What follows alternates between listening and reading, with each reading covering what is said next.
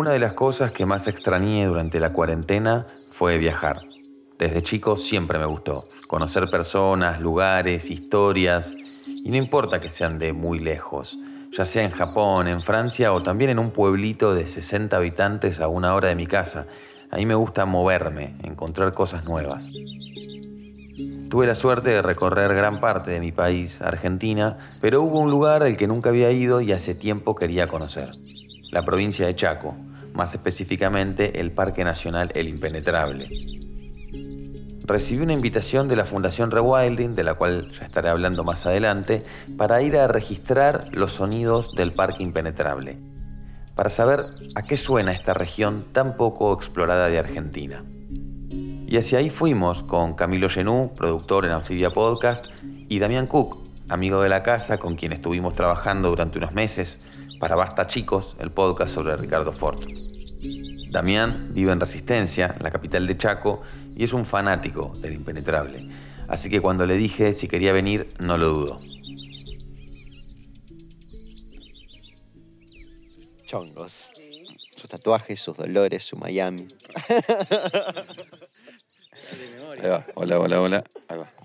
Este episodio lo pensamos como un diario de viaje, un podcast de ruta, un road trip o como quieras llamarle. Llegar al impenetrable es bastante complejo, como su nombre lo indica. Desde Buenos Aires son unos 1.300 kilómetros. Primero tenés que tomar un avión a Resistencia, la capital de Chaco, que en un vuelo de una hora y veinte aproximadamente.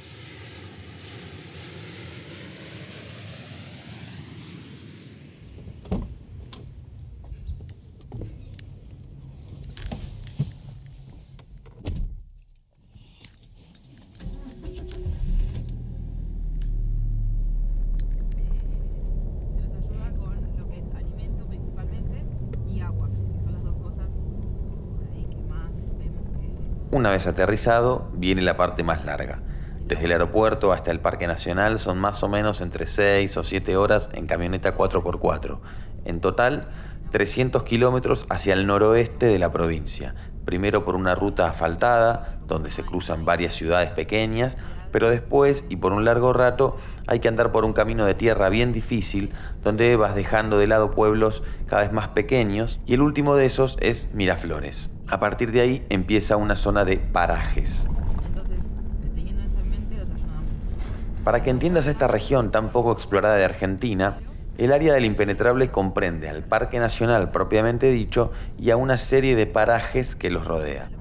Parajes se le llama a unas pocas casas muy distanciadas entre sí y que conforman las comunidades del impenetrable.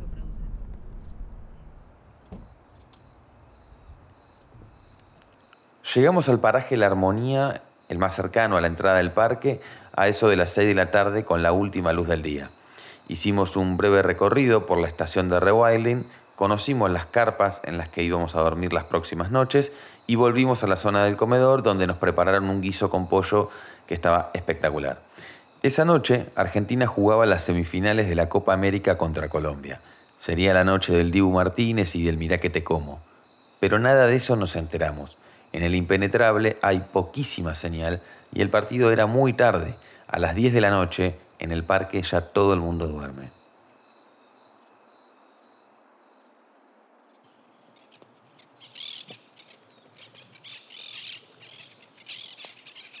La región del impenetrable abarca cerca de 4 millones de hectáreas de bosques nativos de la región chaqueña semiárida, ubicadas principalmente en el noroeste de la provincia de Chaco, y también comprende una parte del este de Salta, el oeste de Formosa y el noroeste de Santiago del Estero. Lo primero que llama la atención cuando uno recorre los kilómetros de esta zona es la cantidad de polvo que circula. Es que el clima por estos días de julio es extremadamente seco. En primavera y verano suelen tocarse extremos de calor llegando hasta los 45 o 50 grados con abundantes tormentas eléctricas pero desde abril a noviembre se caracteriza por una sequía prolongada, es decir, el clima acá es difícil. Es por eso que es una región con muchas dificultades para generar actividades económicas. Uno de los desafíos para revalorizar la zona del impenetrable es vincular a las comunidades que viven en los parajes con el parque, que lo tomen como centro para el desarrollo de actividades como la agricultura, ganadería, turismo, comercio. Después de este primer pantallazo y de pasar nuestra primera etapa en la carpa, empieza el verdadero viaje por el impenetrable. Día 1.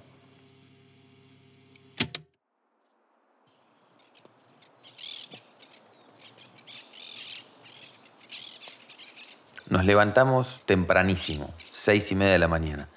Hace mucho que no me levantaba tan temprano. Comemos un buen desayuno y nos subimos a la camioneta. Hoy será un día para conocer a las comunidades del impenetrable. Primera parada, la casa de Rubén Garay.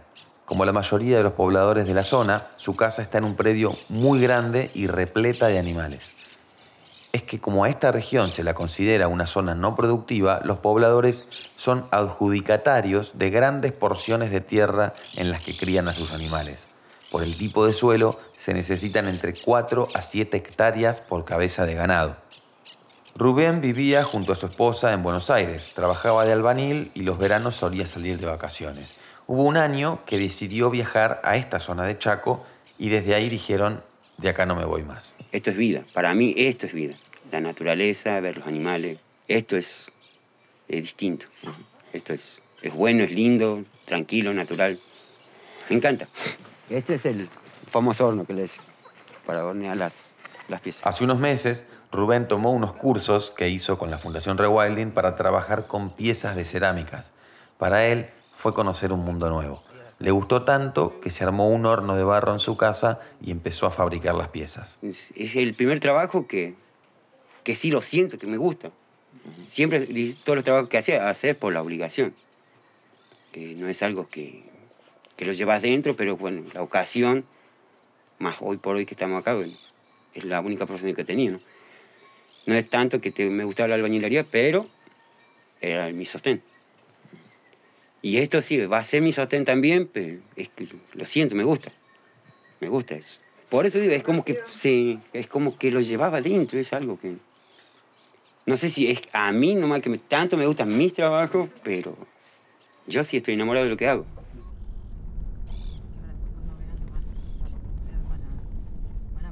Parte de la actividad que hace Rewilding también está ligada al trabajo que los pobladores ya venían realizando antes de su llegada, como la de Rogelio Zoraire, nacido y criado en el impenetrable chaqueño y que hace más de 10 años trabaja con la miel. A partir de la llegada de la fundación, pudo ampliar su producción y además empezó a trabajar dentro del parque.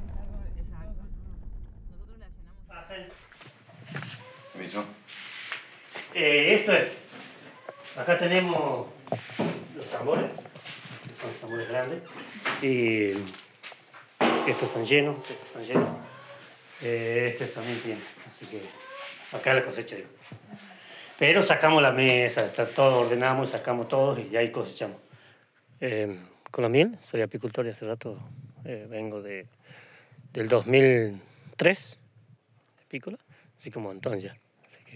Después entré en el 2017 a trabajar con la fundación, la fundación. Además del trabajo de apicultor, Rogelio se encargó primero de armar los perímetros que hoy se utilizan para los yaguaretés, una historia que te contaremos en un ratito. Todavía no terminás de aprender muchas cosas.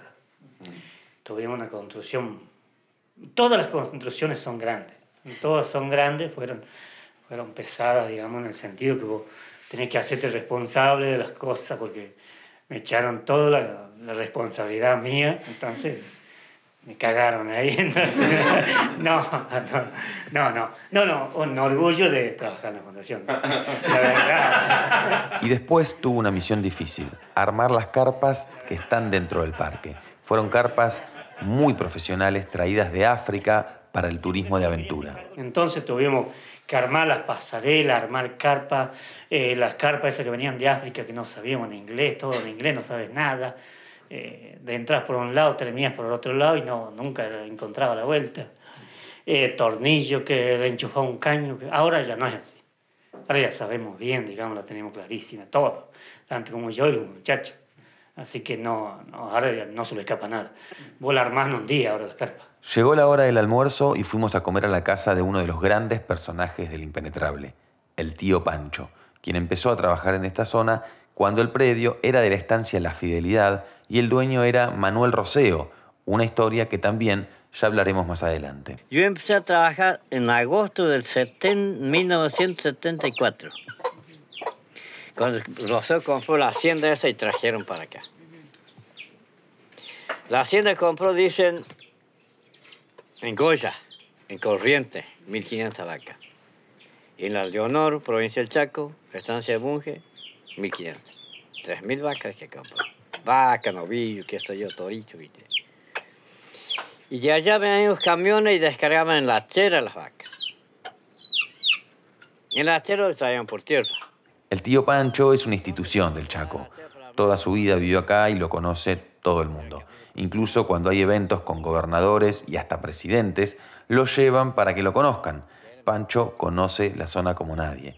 Acá nos estaba haciendo un mapa del parque. De costado son este, este bermejito, donde estamos nosotros. Y este el otro. Y acá de la población, acá está el mojón. Lo pasa al otro. Hace esquina allá y se va acá. Este es recto, yo la conozco esta. Se va allá a Campo de China, se viene al bermejito otra vez. Y este es Formoso. Acá es Formoso ya. Después de jubilarse, Pancho se dedicó al campo y entre gallos, chivos, gatos y perros comenzó a trabajar cueros y a hacer morteros de madera. ¿Eh? Dale. Ahí está trabajando, ¿eh? ¿Visto? Usted está haciendo trabajar muy mucho ya. bueno, así mira. Esto tienen que hacer la grita hasta ahí, ¿ves? Otro agujerito, otro agujerito, de ahí lo cavas con esto. Nos quedamos hablando un rato largo con Pancho y con su esposa. Nos hicieron unas empanadas de charqui riquísimas en el horno de barro, así que ya estaba todo listo para entrar al mismísimo Parque Nacional El Impenetrable. Ese era artano. ¿Y la la? La escofina. Ponerle que ya está escofinando esto. Así.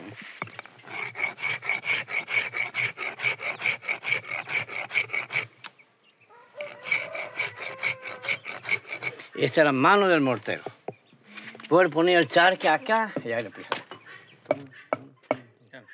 Y si tiene la, la chaucha, también le hace. Y ahí se prepara la roja. pues. También, también. Día 2.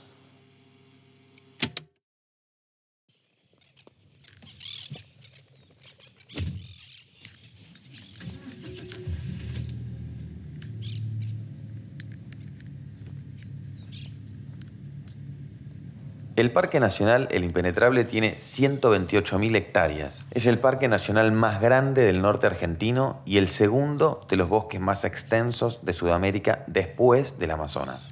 Apenas cruzamos la puerta de entrada nos damos cuenta por qué se llama el impenetrable. Y es que al lado del camino se puede ver una masa de árboles y arbustos que enciman unos a los otros y no te dejan ver más allá de unos metros. Es realmente impenetrable. Claro, eh, es muy difícil andar por estos lugares, eh, tenés que saber mucho, sobre todo porque eh, por la falta de agua, digamos, o la, la dificultad que tenés para, este, para poder conseguir agua. Entonces, eh, eh, de hecho eso es lo que le da el nombre impenetrable. Él es Alejandro Serrano, le dicen el gato. Trabaja en Rewilding y es el biólogo responsable de la estación de campo El Teuco. Es uno de nuestros guías en el parque. Mm, Además que el monte es muy cerrado, ¿no? Eh, como segunda este, razón por lo que, por lo que se llama así.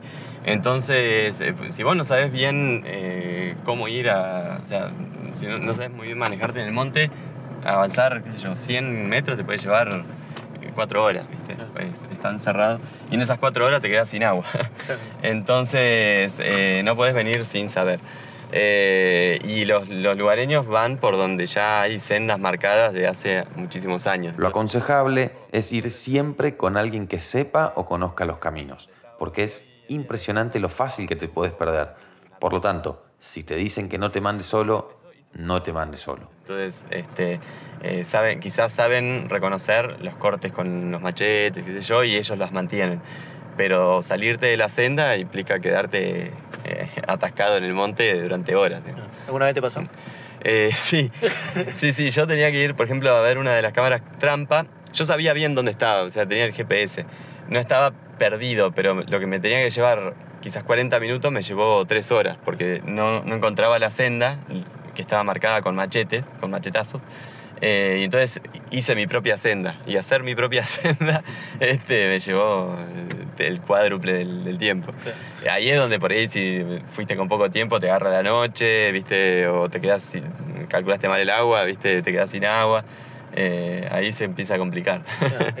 El parque está en una zona que antiguamente pertenecía a una estancia llamada La Fidelidad, que se fundó a fines del siglo XIX, cuando las tierras fueron entregadas por el gobierno salteño, en aquel entonces aún no existía el Chaco como provincia, a Natalio Roldán. Este, la, la estancia de la Fidelidad, o sea, lo que es ahora el parque, el, el nacimiento fue una donación del gobierno a un hombre que se llamaba Natalio Roldán. Natalio Roldán era un comerciante de Buenos Aires, una suerte de emprendedor que tenía el plan de conectar Salta con Buenos Aires a través del río Bermejo, que es el río que está en el límite norte del Parque Nacional y que divide las provincias de Chaco y de Formosa. Él eh, tenía el, plan de mm, conectar Salta con Buenos Aires este, por, por vía fluvial, eh, navegando el Bermejo, con barcos grandes, ¿no? Para llevar materiales pesados. Eh, y bueno, el hombre empezó, hizo un montón de, viajes remontando el, Bermejo, se, fue a pique varias veces con, este, los barcos, volvió a construirlos, qué sé yo. En un momento eh, fundó un pueblo que se llama Colonia Rivadavia, en Salta, para tener un puerto intermedio, este, porque era un lugar lindo en teoría, este, para, para tener ahí los barcos, qué sé yo, y un, puerto. Y, cuando se mudó ahí y todo, y, cuando eh, terminó de fundar el pueblo, el Bermejo se corrió de cauce y, lo, y abandonó todo. Y el pueblo este que fundó él eh, quedó en el medio del monte. Así que después hubo un, eh, hizo un intento de canalizarlo que le duró un año, pero no, el, el Bermejo siguió yendo por el Teuco. Y después, por este, los servicios prestados y qué sé yo, el, gobierno le otorgó las tierras eh, del lado de Formosa de Chaco, que son ahora la Fidelidad. El impenetrable está plagado de historias de este estilo, lleno de personas de otro tiempo, en un lugar recóndito, que de alguna manera u otra lo sintieron propio. Así se crea una especie de realismo mágico, historias de vidas pasadas, sucesos reales que se cruzan con mitos y leyendas propios del paso del tiempo.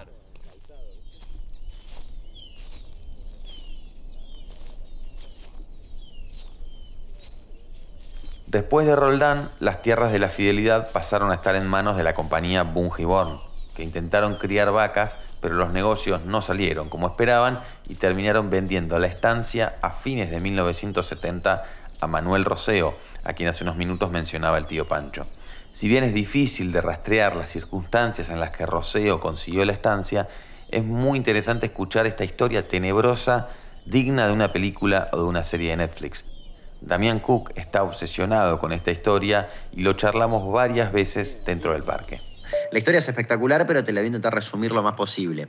Eh, Menocchio, de una familia de un alto poder adquisitivo, vivían vivía él y su familia en Posadas, en la localidad que se llamaba Puerto Menocchio, justamente, y cuando era bastante pibe se muda a Paraguay. El tema es que termina asesinando a una pareja, a un dueño de un, boliche y a su, novia, eh, básicamente por cuestiones de, guita. El tema es que los termina metiendo en dos barriles, los llena de cemento y se fuga de Paraguay y se viene para, para Corrientes, eh, se mueve igual, si no me equivoco, algo por Europa o vuelve a Posadas y termina en Corrientes, pero no sin antes hacerse una cirugía estética para cambiar por completo su rostro, se borra las huellas dactilares incluso, eh, y empieza a hacer negocios con un cineasta, Claudio Nossi, y termina asesinando también a Claudio Nossi en un yate en el medio del río Paraná. Eh, cuatro años queda preso, sale en libertad en 2011 se intenta hacer pasar por Manuel Roseo, algo que a Roseo le pasaba constantemente, todo el tiempo falsificaban eh, comprobantes de supuestas ventas, eh, pero bueno, en este caso eh, quería hacerse pasar por Roseo, vender todas las hectáreas y se termina siendo un poco amigo de él, incluso hay una foto en internet dando vueltas de, él abrazado a Roseo, y tiempo después va hasta, hasta donde vivía Roseo, si no me equivoco, con Castelli, y lo mata, lo mata a él y a su cuñada, y creen que matan a otra persona, pero esa otra persona termina sobreviviendo. Y bueno, finalmente Menocchio fue condenado a cadena perpetua, tiene eh, cadena perpetua por el crimen de Roseo y ya una anterior por el crimen del cineasta Nossi, pero, pero nada, es una historia espectacular. Qué lujo, ¿no? La historia de un asesino serial en Chaco, resumida así nomás por Damián Cook. Volvamos a nuestro podcast viajero. Después de nuestra expedición en el parque fuimos a conocer el trabajo que hace la Fundación Rewilding con la comunidad de mujeres del impenetrable para tratar de rescatar la tradición de tejer con bastidor y tela. Este es un tipo de conocimiento muy antiguo y que las mujeres lo heredaban de sus madres, pero que poco a poco se fue perdiendo. En estos encuentros, las mujeres vienen de distintos lugares del impenetrable, algunos realmente lejos, y participan de los talleres donde entre mate y risas se genera un ambiente agradable. Una de esas mujeres es Mabel Sardina, que aprendió hace poco a trabajar con bastidor. Sí, me gusta. ¿Por qué te gusta? Y no, porque es divertido, nos conocemos unos a otros y nos hacemos más de amistad con, la, con la gente, a ver quizás cosecha una más amistad, más conocidos, más amigos y así. Yo le saco a las ovejas, las corto con una tijera grande y ya las embolso, las traigo, las lavo, las hago secar y después de ahí recién las, las tinto. Otra de esas mujeres es Leoncia Moreno. Hasta hace poco, Leoncia era la única mujer de la zona que sabía trabajar con el telar. No solo eso, sino que también sabe construirlos. Hace poco le enseñó a una amiga a armar el suyo, así que ahora hay dos. Llegamos a lo de Leoncia y mientras nos mostraba cómo terminabas un tejido, le sacamos charla. Yo toda la vida trabajo con esto. Este es mi, mi trabajo que me gusta tanto. Y aprendí porque me enseñó mi mamá porque ella sí la sabía trabajar de todo, con labor y todo. Vamos a decir poco de esto, sino que ella compraba las tintas para teñir las lanas y hacía de todo con. Ajá, entonces con ese que armamos les, los invitamos a, las vecinas que quieran. Entonces aprenden al mismo tiempo con nosotros cómo se arma. Entonces después si quieren lo pueden hacer en su casa. Pero lindo tener ahí para que, para que aprendan. Y sí, sí porque es algo que se perdió. No hay casi, hay muy pocas mujeres que saben. De hecho, Leoncia, usted es la única que conocíamos que tenía un telar en pie. Ah, sí, sí. Ahora armó Mabel y armó Donata. No sé si la conoce a Donata. Donata Zoraire de allá del paraje de Arenales. No, no conozco. Eh, ellas tejían en telar hace años y habían abandonado. Entonces son tres nada más, tres mujeres. Son muy poquitas. La que habla es Constanza Mosoni, quien viene haciendo en Rewilding el trabajo con las comunidades de la zona. Resulta que antes se vendía mucho tu trabajo. Después ya como que no. Y bueno, y de esa forma las mujeres van dejando. Claro. se hacía mucho jergón, pelero, frazada. Y bueno, todo se lo vendía. Y el poncho ya se hace con la pala aquella, así. No, no hace con esto.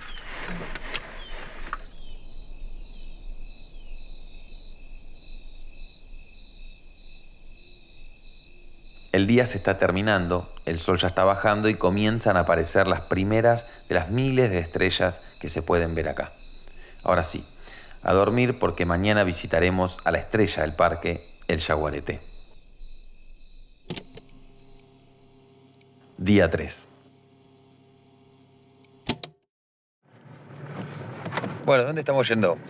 Ahora estamos yendo al recinto de los Yaguaretés, donde está Tania, y donde está Isis que la vamos a alimentar. ¿Y a cuánto queda más o menos? Y más o menos son 15 o 20 minutos de la estación de campo, 4 kilómetros aproximadamente. Él es Nicolás Muñoz, uno de nuestros guías en el parque. Hoy es el último día y estamos yendo a conocer a Isis. Ella es una yaguareté que llegó al parque hace muy poco y es parte del programa central de la Fundación, que trata de reintroducir especies en peligro de extinción en sus ambientes nativos. Hoy por hoy, la prioridad número uno la tienen los yaguaretés. En Chaco se cree que hay menos de 20 yaguaretés. Eh, Caramtá es uno de ellos, el único que, que está equipado con un collar satelital y sabemos efectivamente dónde está. Eh, tenemos videos de él y sabemos sus movimientos día a día. El resto de los yaguaretés son registros de huellas, algún animal que encontró alguien casado, al- alguna que otra vez sale algún yaguareté en foto que ve a alguien, pero después no se sabe para dónde van. La mayoría son machos eh, errantes, por así decirlo, que caminan y caminan y caminan en busca de una hembra que no hay en Chaco, o casi no hay. Caramtá uno de ellos, estuvo caminando, mm, a saber cuánto tiempo, Caramtá es el único yaguareté macho que se tiene registro dentro del parque.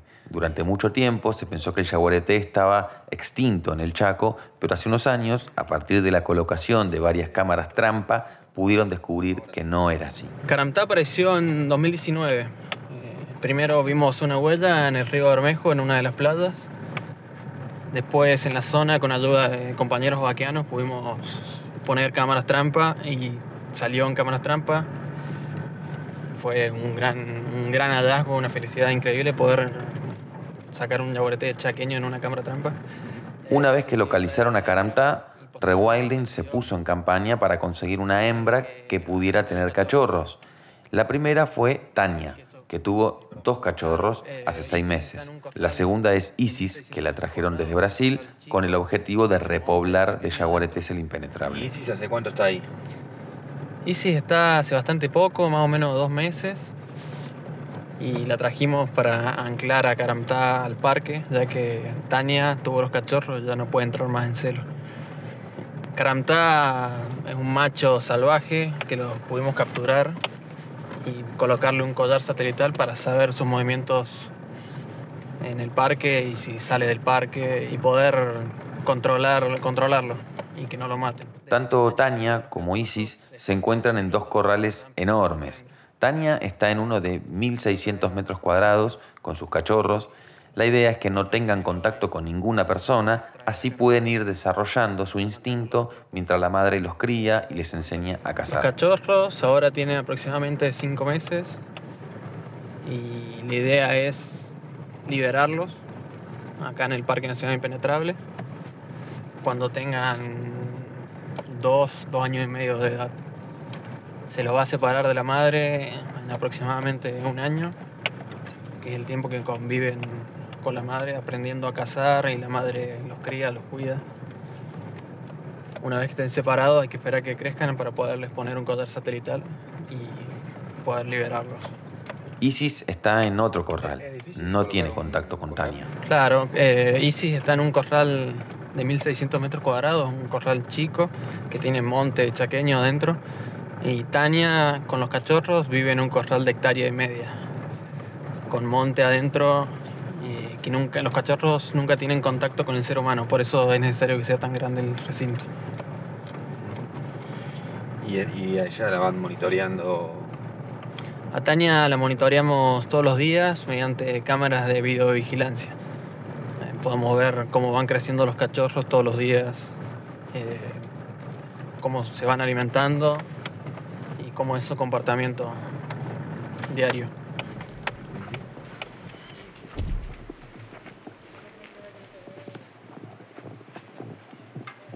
Nos bajamos de la camioneta y comenzamos a caminar por un sendero que se metía en un bosque de árboles altísimos que llenaban de sombra todo el lugar. Después de hacer unos metros comenzamos a ver los corrales desde lejos. Cuando nos dijeron corrales teníamos en la mente una especie de jaula, pero lo cierto es que son espacios muy abiertos, lo más parecido a Jurassic Park. Como dejamos los micrófonos prendidos, se puede escuchar el momento exacto en que vimos por primera vez a Isis. Les puedo asegurar que es una experiencia increíble. La idea sería por ahí poner otras cámaras para encontrarlo. Acá está Isis. Mira ese bicho. Los corrales tienen una altura de 10 metros y además una profundidad de 2 metros bajo el suelo, porque algo que nos enteramos ahí es que los yaguaretés no solo son capaces de trepar a los árboles con gran destreza, sino que también pueden excavar y pasar por debajo de la reja. Lo que hago se la llama con un silbato. Y estos yaguartés los tenemos entrenados para que reconozcan un silbato y saben, cuando suena el silbato hay comida. Ahora está acá al lado, pero cuando están lejos, les silbas y ellos saben que hay comida, entonces vienen. Ahora básicamente le pongo un pedazo de carne ahí, le silbo y le abro la puerta y ella va a entrar y ahí queda encerrada. Y acá podés entrar y ponerle la comida por ahí o si hay que hacer algún arreglo, ¿viste?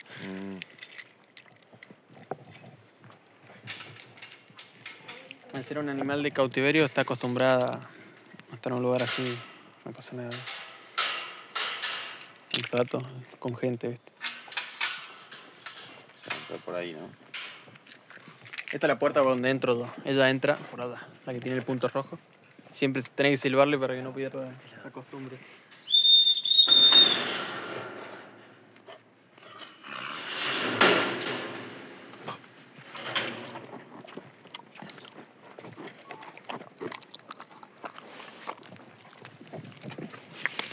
Pueden poner la mano en el techo. No me como.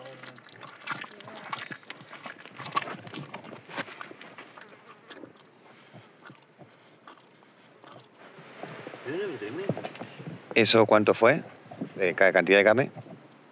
Y en total es un kilo 300. Ahora le di, no sé, 300 gramos le habré dado. Que, ¿Se lo vas dividiendo?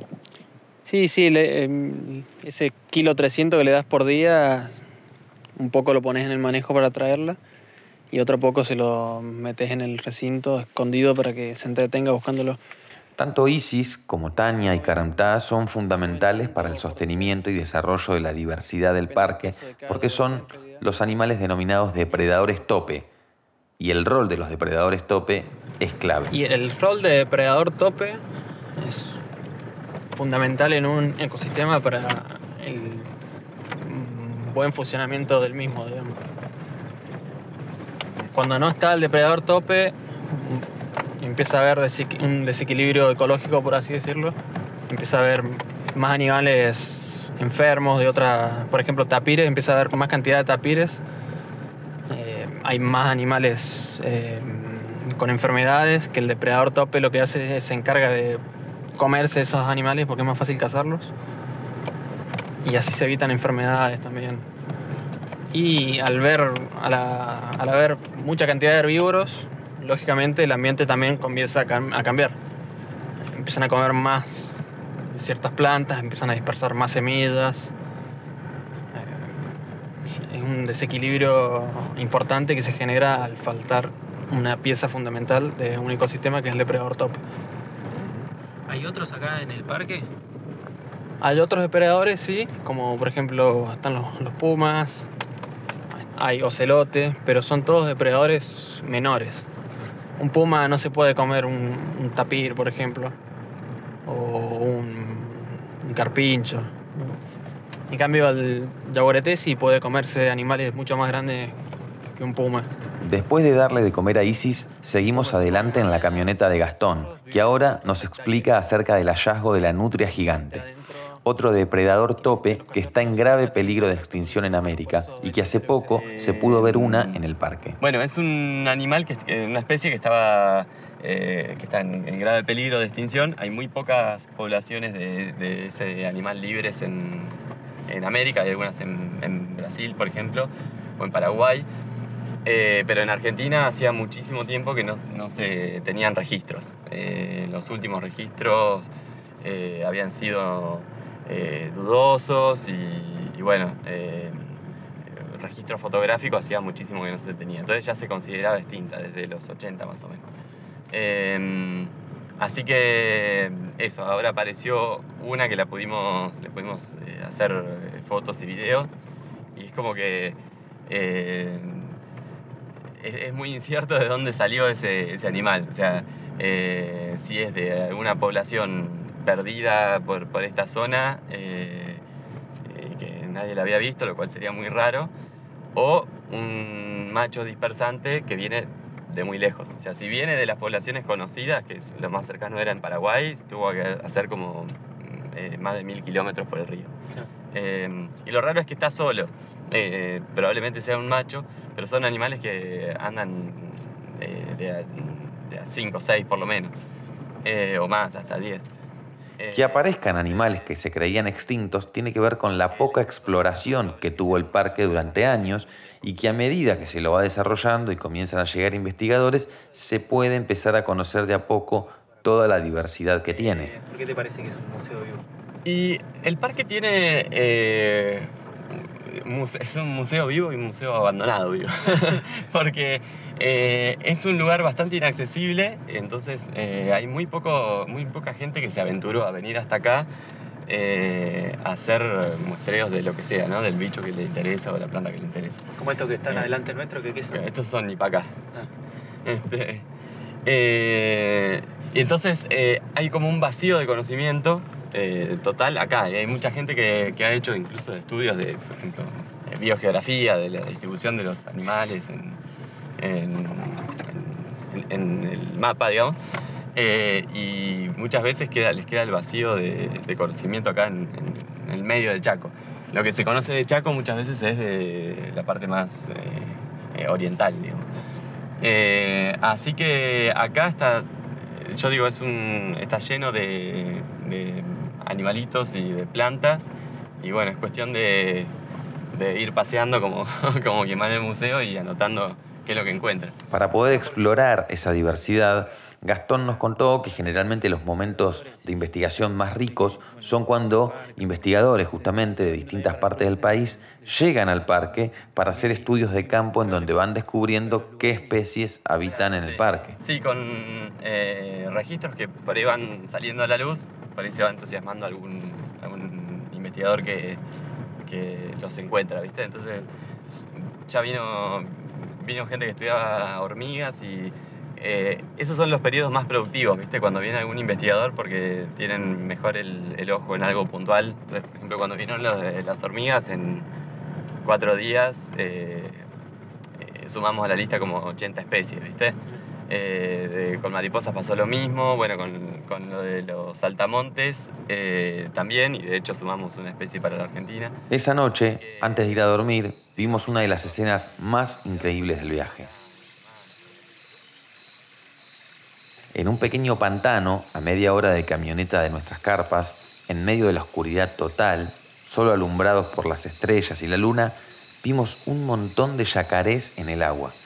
Lo increíble es que lo único que se veía eran sus ojos, como si fueran bichitos de luz o destellos en el aire, todos los ojos nos miraban a nosotros. Esa imagen es una de las que me llevo del impenetrable, las maravillas del impenetrable.